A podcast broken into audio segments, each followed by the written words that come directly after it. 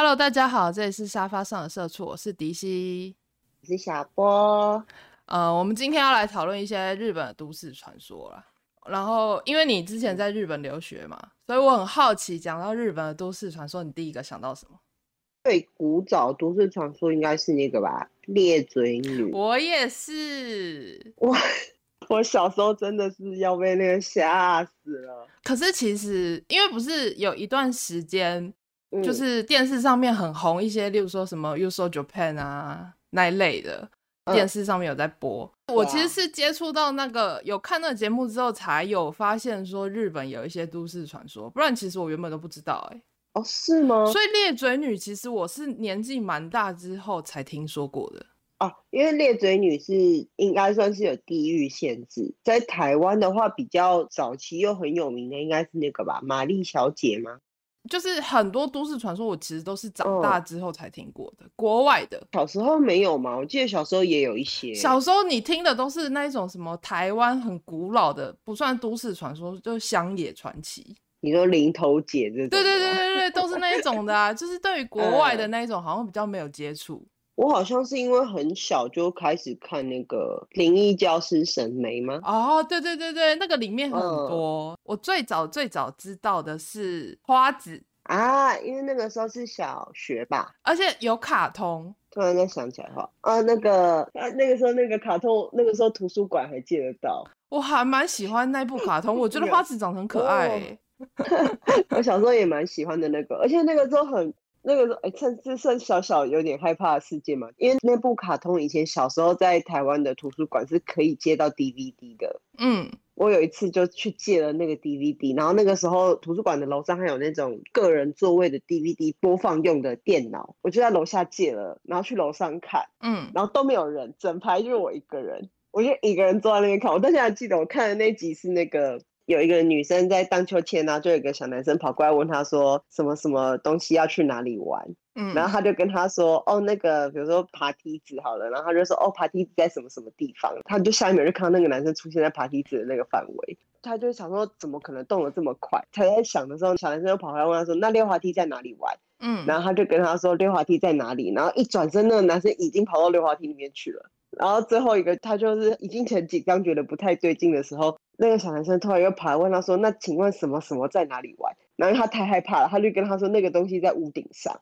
嗯，他就看到一个东西这样啪啪啪啪啪很迅很迅速的从一楼啪啪爬到屋顶，然后就再也没有出现了。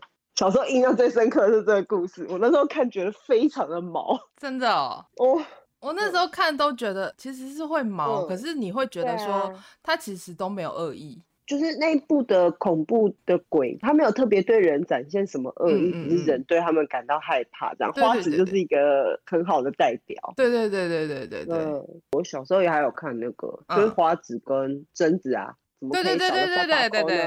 那讲到这个，你知道网络上面有十大日本都市传说的排名吗？排名我不知道，因为我刚刚讲的那个排名，哦、花子是第一名，贞子是第二名，哦、裂嘴女是第三名。哦、就是我们已经把前三名都讲完，因为前三名其实我觉得应该大家都知道。哦，应该至少都听说过。对，我觉得从第四名之后的，真的就是蛮少听到的了。哦，真的吗？嗯，你要听听看后面剩下那一些是哪一些吗？你听听看，你有没有听过？哦我蛮好奇的。好，第四名是梦男，就是梦男有一个女生在梦中会一直出现同一个男的，然后后来在现实生活当中有看到那个她梦中的男生，然后就后来在日本的特别剧叫《世界奇妙物语》。有一个以梦男为发想的日剧，嗯、达摩的形象就是由梦男的这个都市传说出现的，所以你没有听过梦男？嗯，好像有听过类似的，但应该是这个的变异版，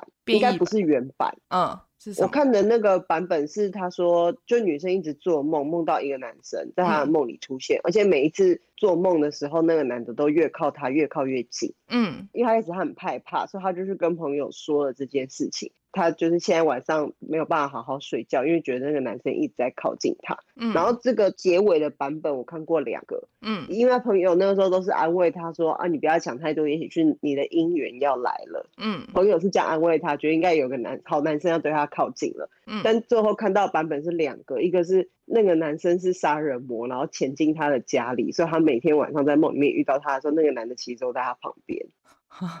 可是那他为什么要一直接近他？干嘛不直接杀掉他就好了？没有，他就是想要看他害怕的样子哦。就是都市传说让人家不舒服，就是这个。然后这是其中一个版本，然后另外一个版本是。这个女生真的在很多天之后，在自己住家附近看到了这个男的，然后那个男的也像梦里面一样，就离她越来越近。就他们擦身而过的时候，那个人拿出了一把刀子捅进她的肚子里。啊，就是是一个预知危险的预知梦。哦，可是不管怎么说，那个女生结局都是被杀掉的意思。对，就就是不是好下场的结局。那个时候看的版本是这样。哦，但应该应该都不是你讲的这个原版，应该是从原版分裂出来的。不一样的话题，应该是因为他说这个梦男啊，其实是从美国的都市传说 This Man 出来的。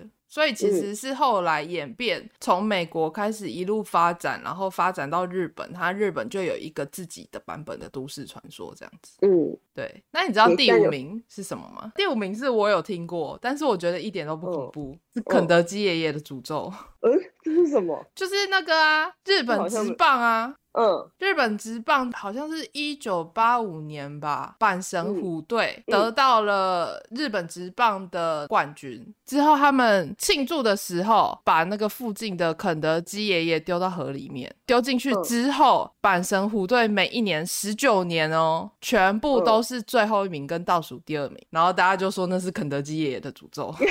哎、欸，这个这个没听过，这你没听过，哦、这个我好像有听过、欸，哎，就是好像有一些日本人看那个直棒，然后讲到阪神虎队都会讲到这个、嗯。哦，因为我对直棒没有什么概念，原来有这个方面的传说。对，嗯，第六名我觉得很可怕。第六名，第六名是从耳朵里面跑出来的线，是一个在日本女学生。哦，哦，你有听过是不是？嗯、我觉得这，这个我知道，这个我没有听过。然后我看完之后，我觉得很恐怖。嗯因为想象了一下就觉得很毛。他说，日本女学生说有一个女生想要戴耳环，然后所以请朋友帮她穿耳洞，然后穿好之后，她看着镜子，发现耳朵旁边有一个白色线，就试着伸手一拉，眼前就变得一片漆黑，结果才发现说那一条白色的线是她的视神经。哦，是哦，是这个版本。哦，那你听到的是什么版本？我听到的版本是。有一个女生发现她耳朵有一天出现了一条线，嗯，但是那条线就是只有她看得到，别人都看不到。然后她就试着去把那条线拉出来，因为不知道发生了什么事，就拉出来之后也是眼前一黑，因为那个线拉出来是她的那个三魂七魄。我觉得版本好像是这个，我觉得你那个版本可能比较合理。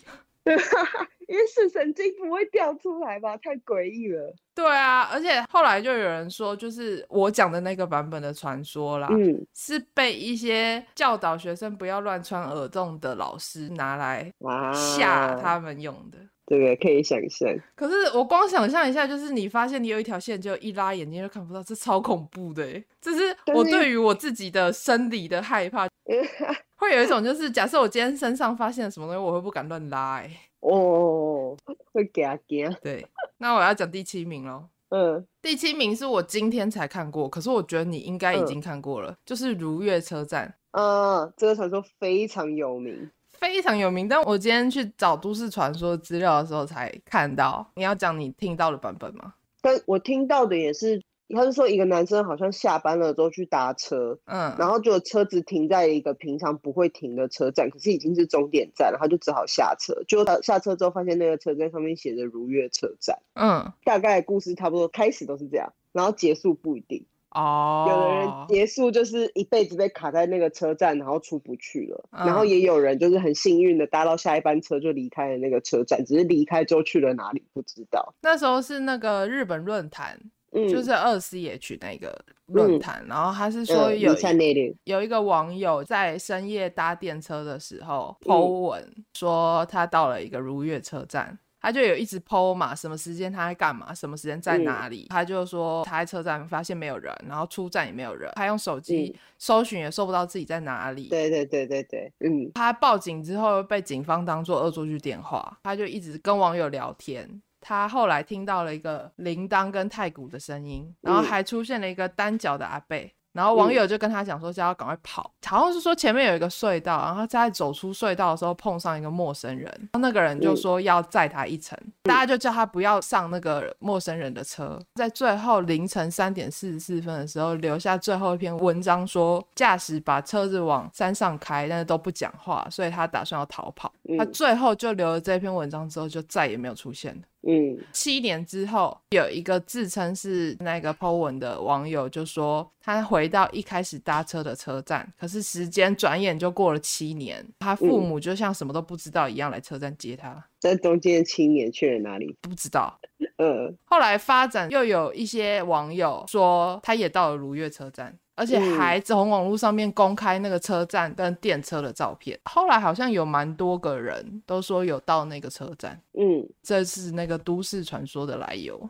我记得这篇那个时候还有一个是我忘记哪个网站刊登的文章，就有一个人找到一个，现在不知道有没有废弃的，还在行驶的车站。嗯，可是那个车站因为挖的很深，所以它的入口就是一串非常长的楼梯，然后看不到底的。嗯，然后那时候大家看看就说：“哇塞，如果真的有如月车站，感觉就长这个样子。”如果很深看不到底，我就很毛哎、欸。嗯可是他们其实很多车站这样，就是日本的电车不是有分很多家经营嘛？嗯，然后比大家比较常搭，如果在东京的话，它最常搭的大概就是 JR 嘛。嗯，然后另外好像还有都营啊，然后京王电铁啊这些，反正有另外一些 Web 的。但因为他们的地铁实在太老旧了，然后。不同家经营的电车要穿插在同一个站的时候就很麻烦，因为他会试图从奇奇怪怪的地方挖那个入口，让它两个车站可以交汇在一起。所以他们有些车站其实看起来真的蛮可怕的，因为你那个楼梯可能是临时做出来的，你从上面往下看，你真的看不到它底在哪里。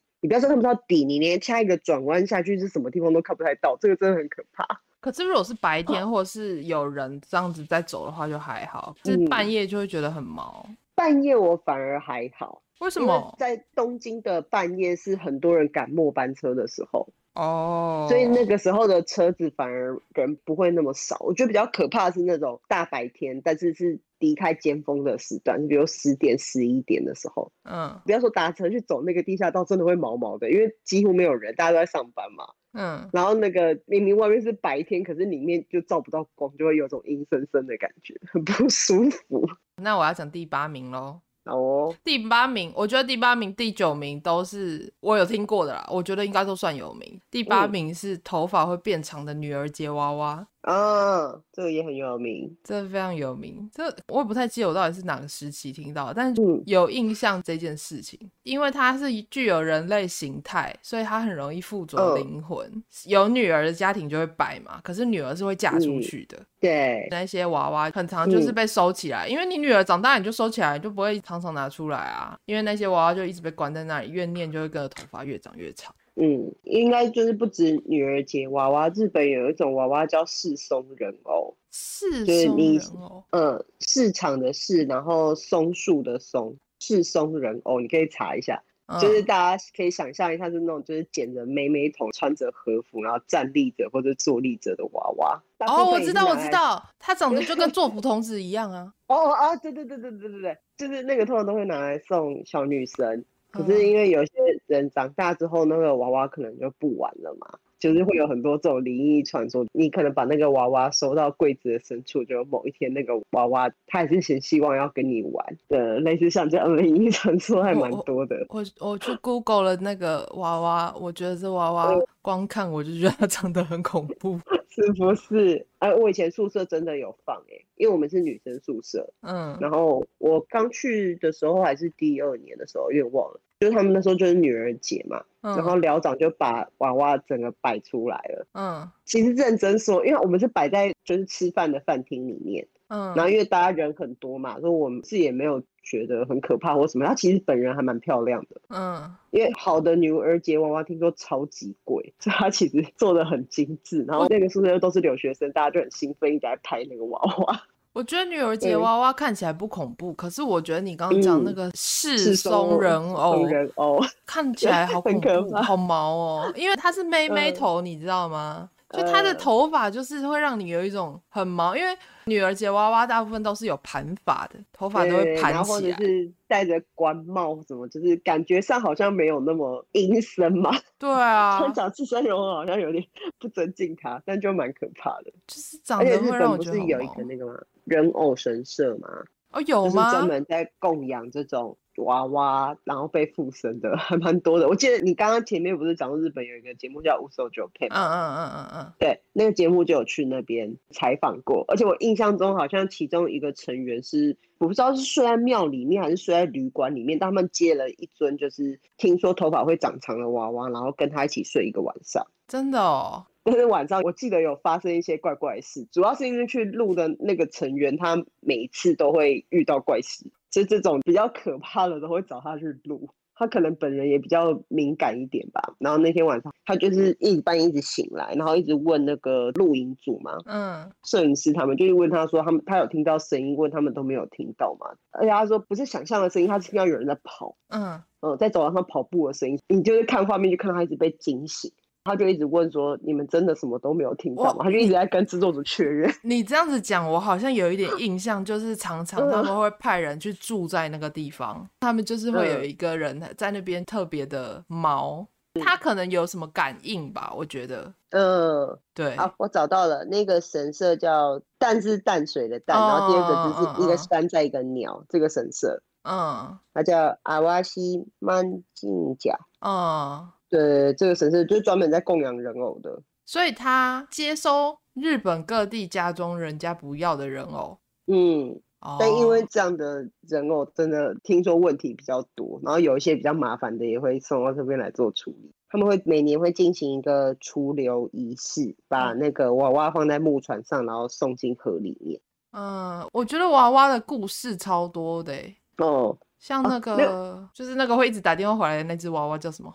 就玛丽娃娃，我最前面讲的玛丽小姐，对对对对对对对，呃，那个也蛮有名的。那个玛丽小姐，那个我真的是小时候看的时候觉得很不舒服，然后一边看一边不舒服，然后一边想说，为什么主角还不赶快把自己房门关上？这件事情让我觉得很疑惑。我去 Google 了，那个是蛋岛神社，那字念岛，啊、是岛吗？嗯、那字念蛋岛神社。我觉得娃娃人形娃娃都特别的毛，因为我们家有一尊是。我小学的时候，我妈买的是一个花仙子的雕像。嗯，我就自从知道就是人偶可能会有灵之后，因为我每年都要把它擦干净。嗯，就每年大扫除的时候把它拿出来擦干净，之后再把它摆回那个柜子。嗯、我擦它的时候真的是格外恭敬，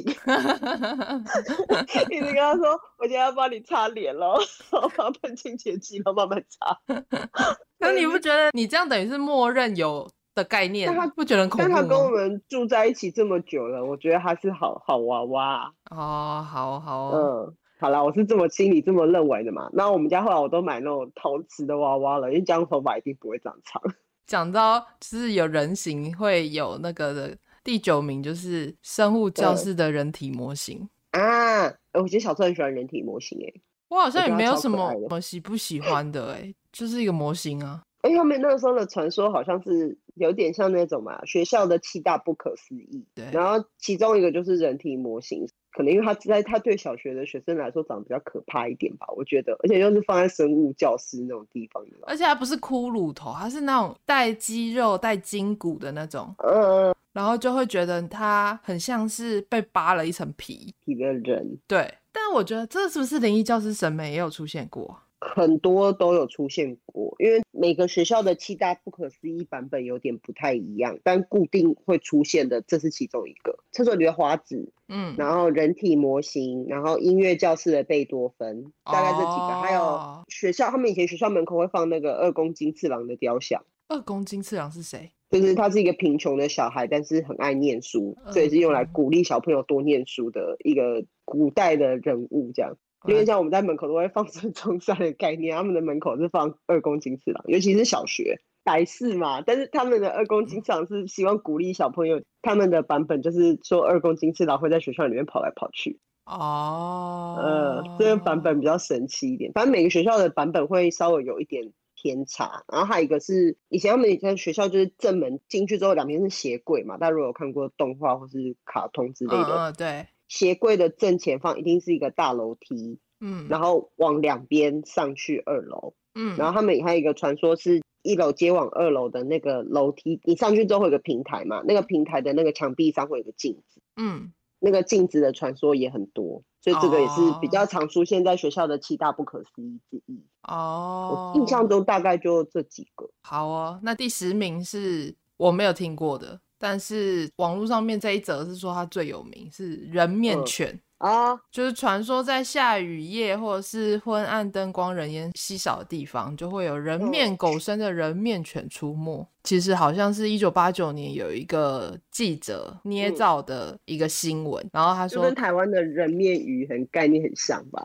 台湾有人面鱼吗？有啊，就是那个你有看过那个红衣小女孩吗？哦、台湾之前有拍一部片，哦，对对对对对对对，第三集就是人面鱼，对对对，哦，人面鱼是台湾的，对。就类似也是概念类似这样，可能只是刚好拍到一个照片，然后觉得很像，或者是伪造的是这个概念。哎、欸，玫瑰之夜有展示那个人面鱼的照片，哎，嗯嗯，哦，我太那时候我太小了，我可能没有什么印象。没办法，身为一个小时候就喜欢这种东西的小孩，嗯，我可能那时候我没什么印象，嗯，但我觉得那种。很容易流传，嗯、可是我觉得这种都很像是偏眼花，这种还蛮多的吧，就跟人鱼一样啊，类型。哦，对啊，就是。他们有一阵子很流行那个看到人鱼的化石，把那个干掉的鱼尾巴跟一个不可能是猴子还是什么的化石连在一起，然后说这个是人鱼。有一阵子很流行这样的诈骗，然后就骗大家的门票钱，让大家去看一些奇奇怪怪的化石，这样。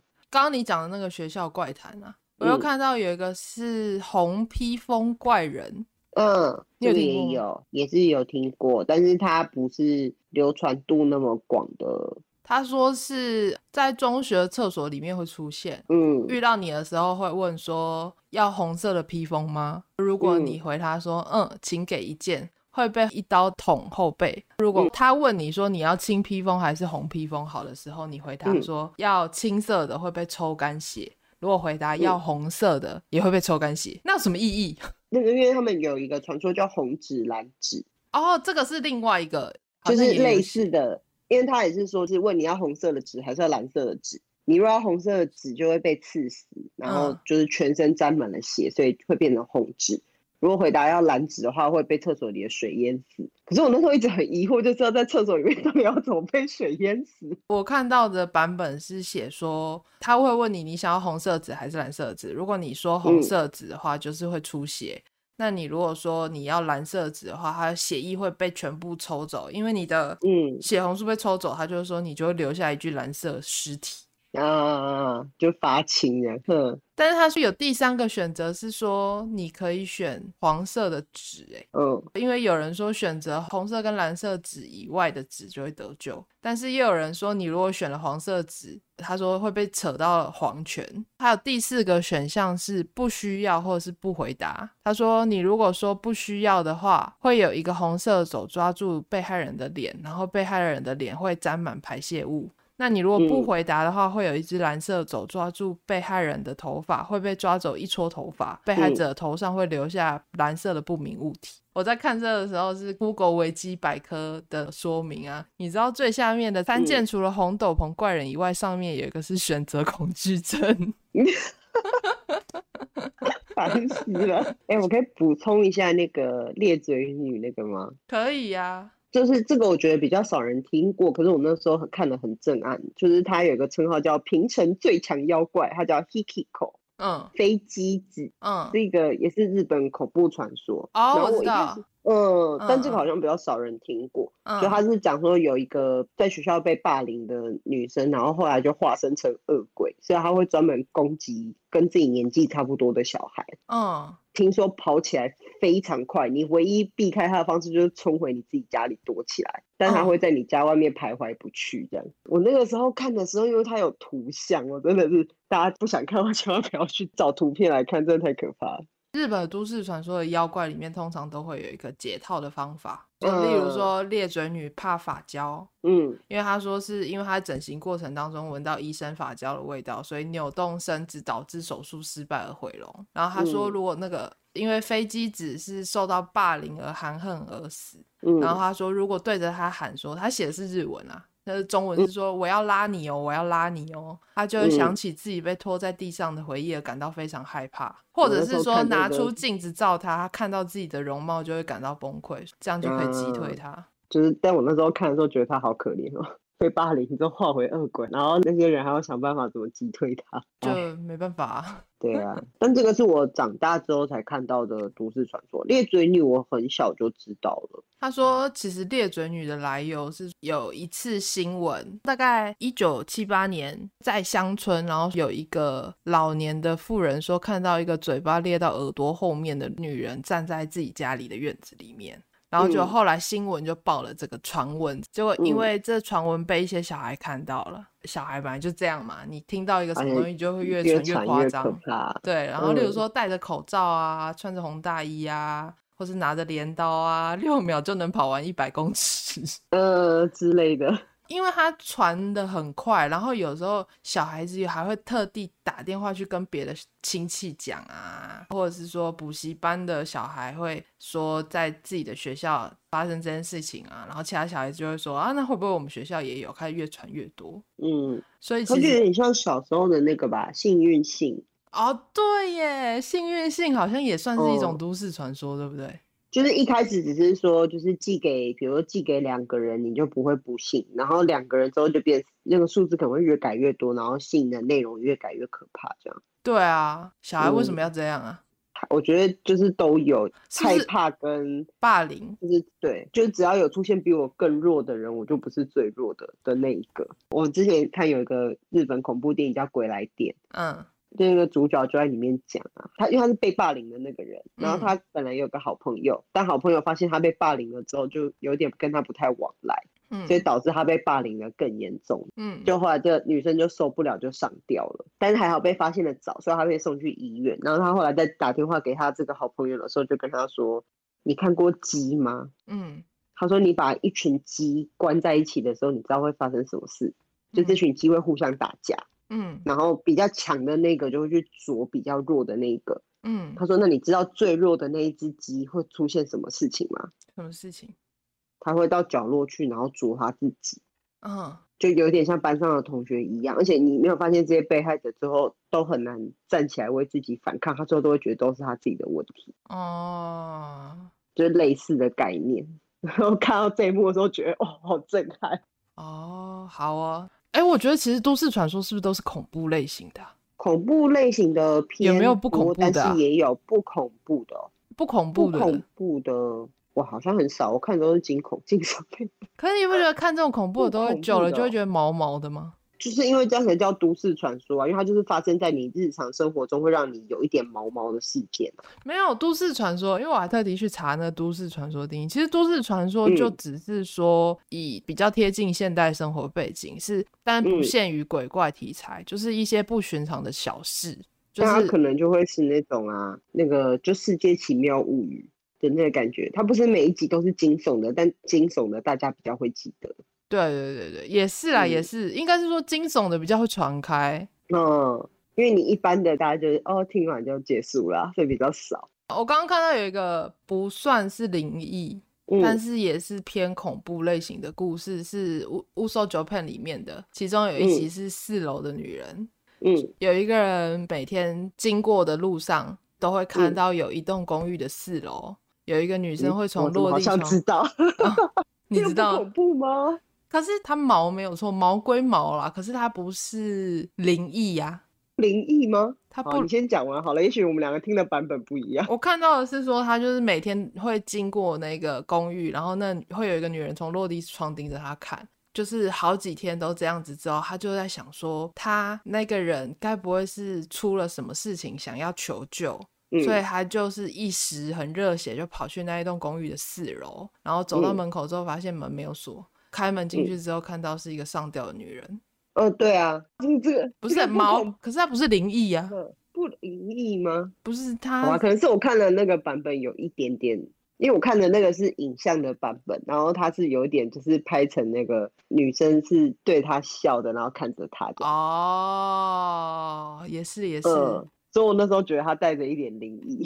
我记得有一集那个乌索九片是讲说好像是会动的照片。嗯、我那时候看着那一集盯了很久，我想说我怎么样都看不出来他到底哪里会动。嗯，然后他就动了吗？没有，他就没动啊。我就是很难理解啊。嗯、是哦，因为他们不是每一个都会有完完全全按照，有时候是有一些可能是破解。或是说他们去了之后其实也没怎样。对啊，像那个会动的，我就在那边看，说嗯，他到底哪里会动？哎，自己还有点害怕，你知道吗？他们也没人看出来到底哪里会动，真的是都市传说。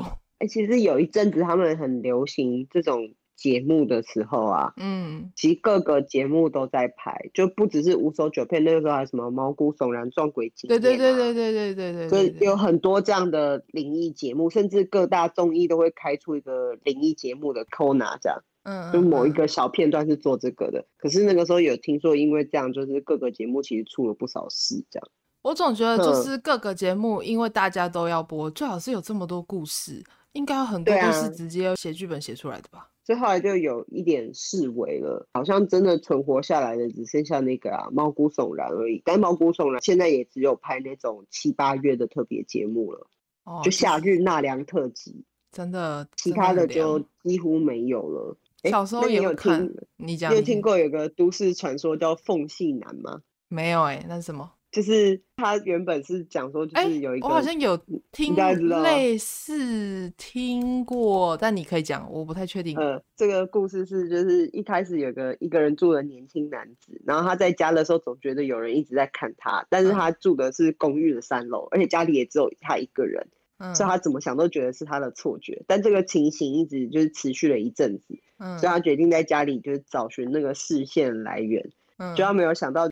在看到在衣柜跟墙壁间只有几公分的缝隙里面站着一个女人，一直盯着他看。然后这个故事有一有一个社会新闻是类似的情境，他说神户有一家因为常常闻到恶臭。嗯，然后就报警，就他们居然在他们家外墙之后在五十公分宽左右的那个缝隙里面发现了一具男尸，而且到现在还不知道他到底怎么进去的。这样，我跟你讲，我 Google 缝隙男，他给我的照片真的是让我全身起鸡皮疙瘩。我觉得他的，我觉得他光照片就很毛哎、欸，就是很不舒服。这个版本后来有一个，它算不算衍生吗？但有一点像，就是伊藤润二有一集漫画画了一个很类似的东西，其他画的是下水，不是不是下水道排水管，他那一篇的名字就叫呻吟的排水管，嗯，就在讲说有一个男生一直很想追一对姐妹花的姐姐，但是那个男生其实就是身上就是不洗澡还是什么关系，反正就很脏很臭，所以姐姐其实很讨厌他，嗯，然后但是怎么甩都甩不掉。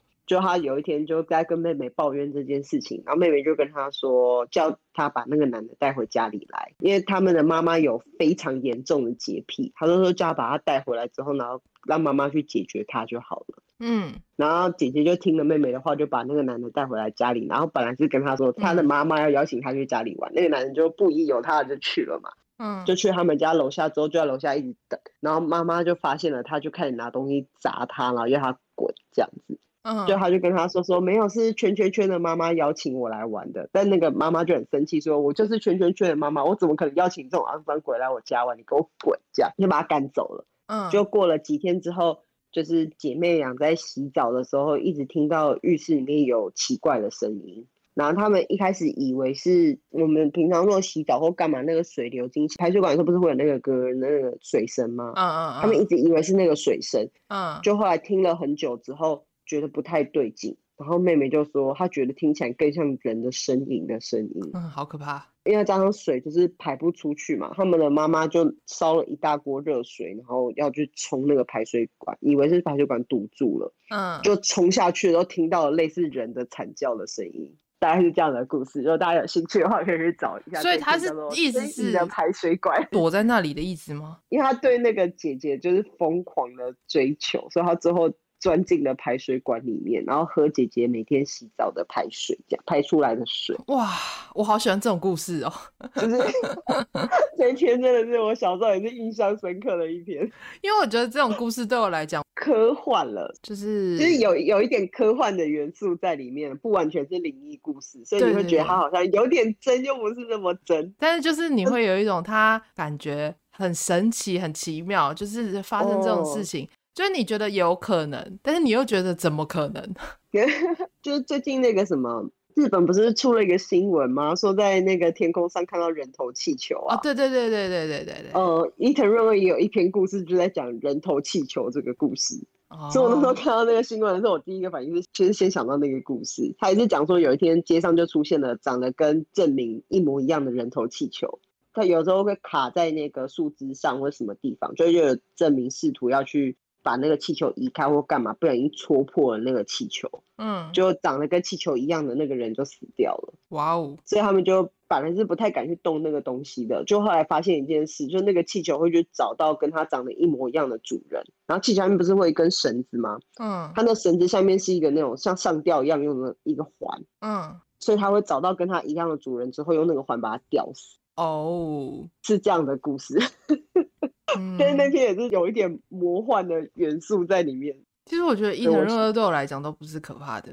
哦，都是有一点魔幻加可怕，我觉得两个都有。但是你又一边会想说他的脑子怎么办法想出这些东西，这真的是佩服佩服。对，像我觉得富江也不恐怖哎、欸。富江我觉得他描写的大部分都是学校嘛，然后比较纠结的男女情感这样，只是出现了一个开外挂的角色。